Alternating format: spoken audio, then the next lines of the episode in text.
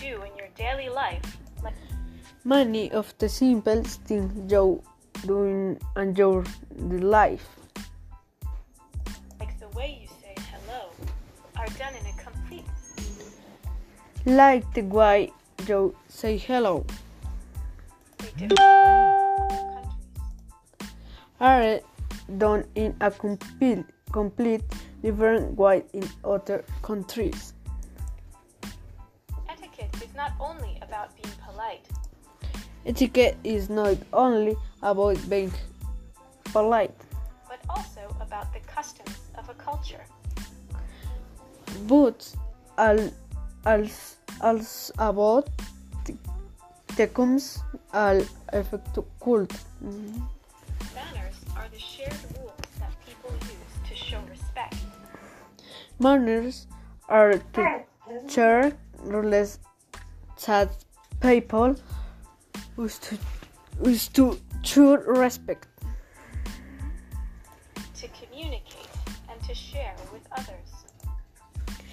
to, com- to communicate and to share with others.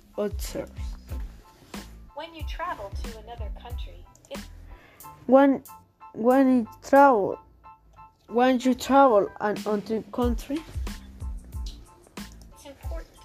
in mind that the people there have their own customs and their own etiquette. it's important to keep in mind that the people there have their own customs and their own etiquette. It's impossible to change everything about It's impossible to change everything about the you dress, the way you dress, eat, and say hello. Eat, and say hello.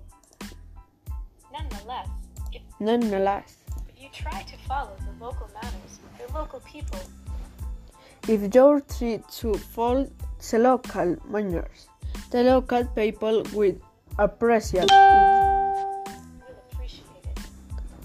The most important thing is to make The most important thing is to make an offer a slime.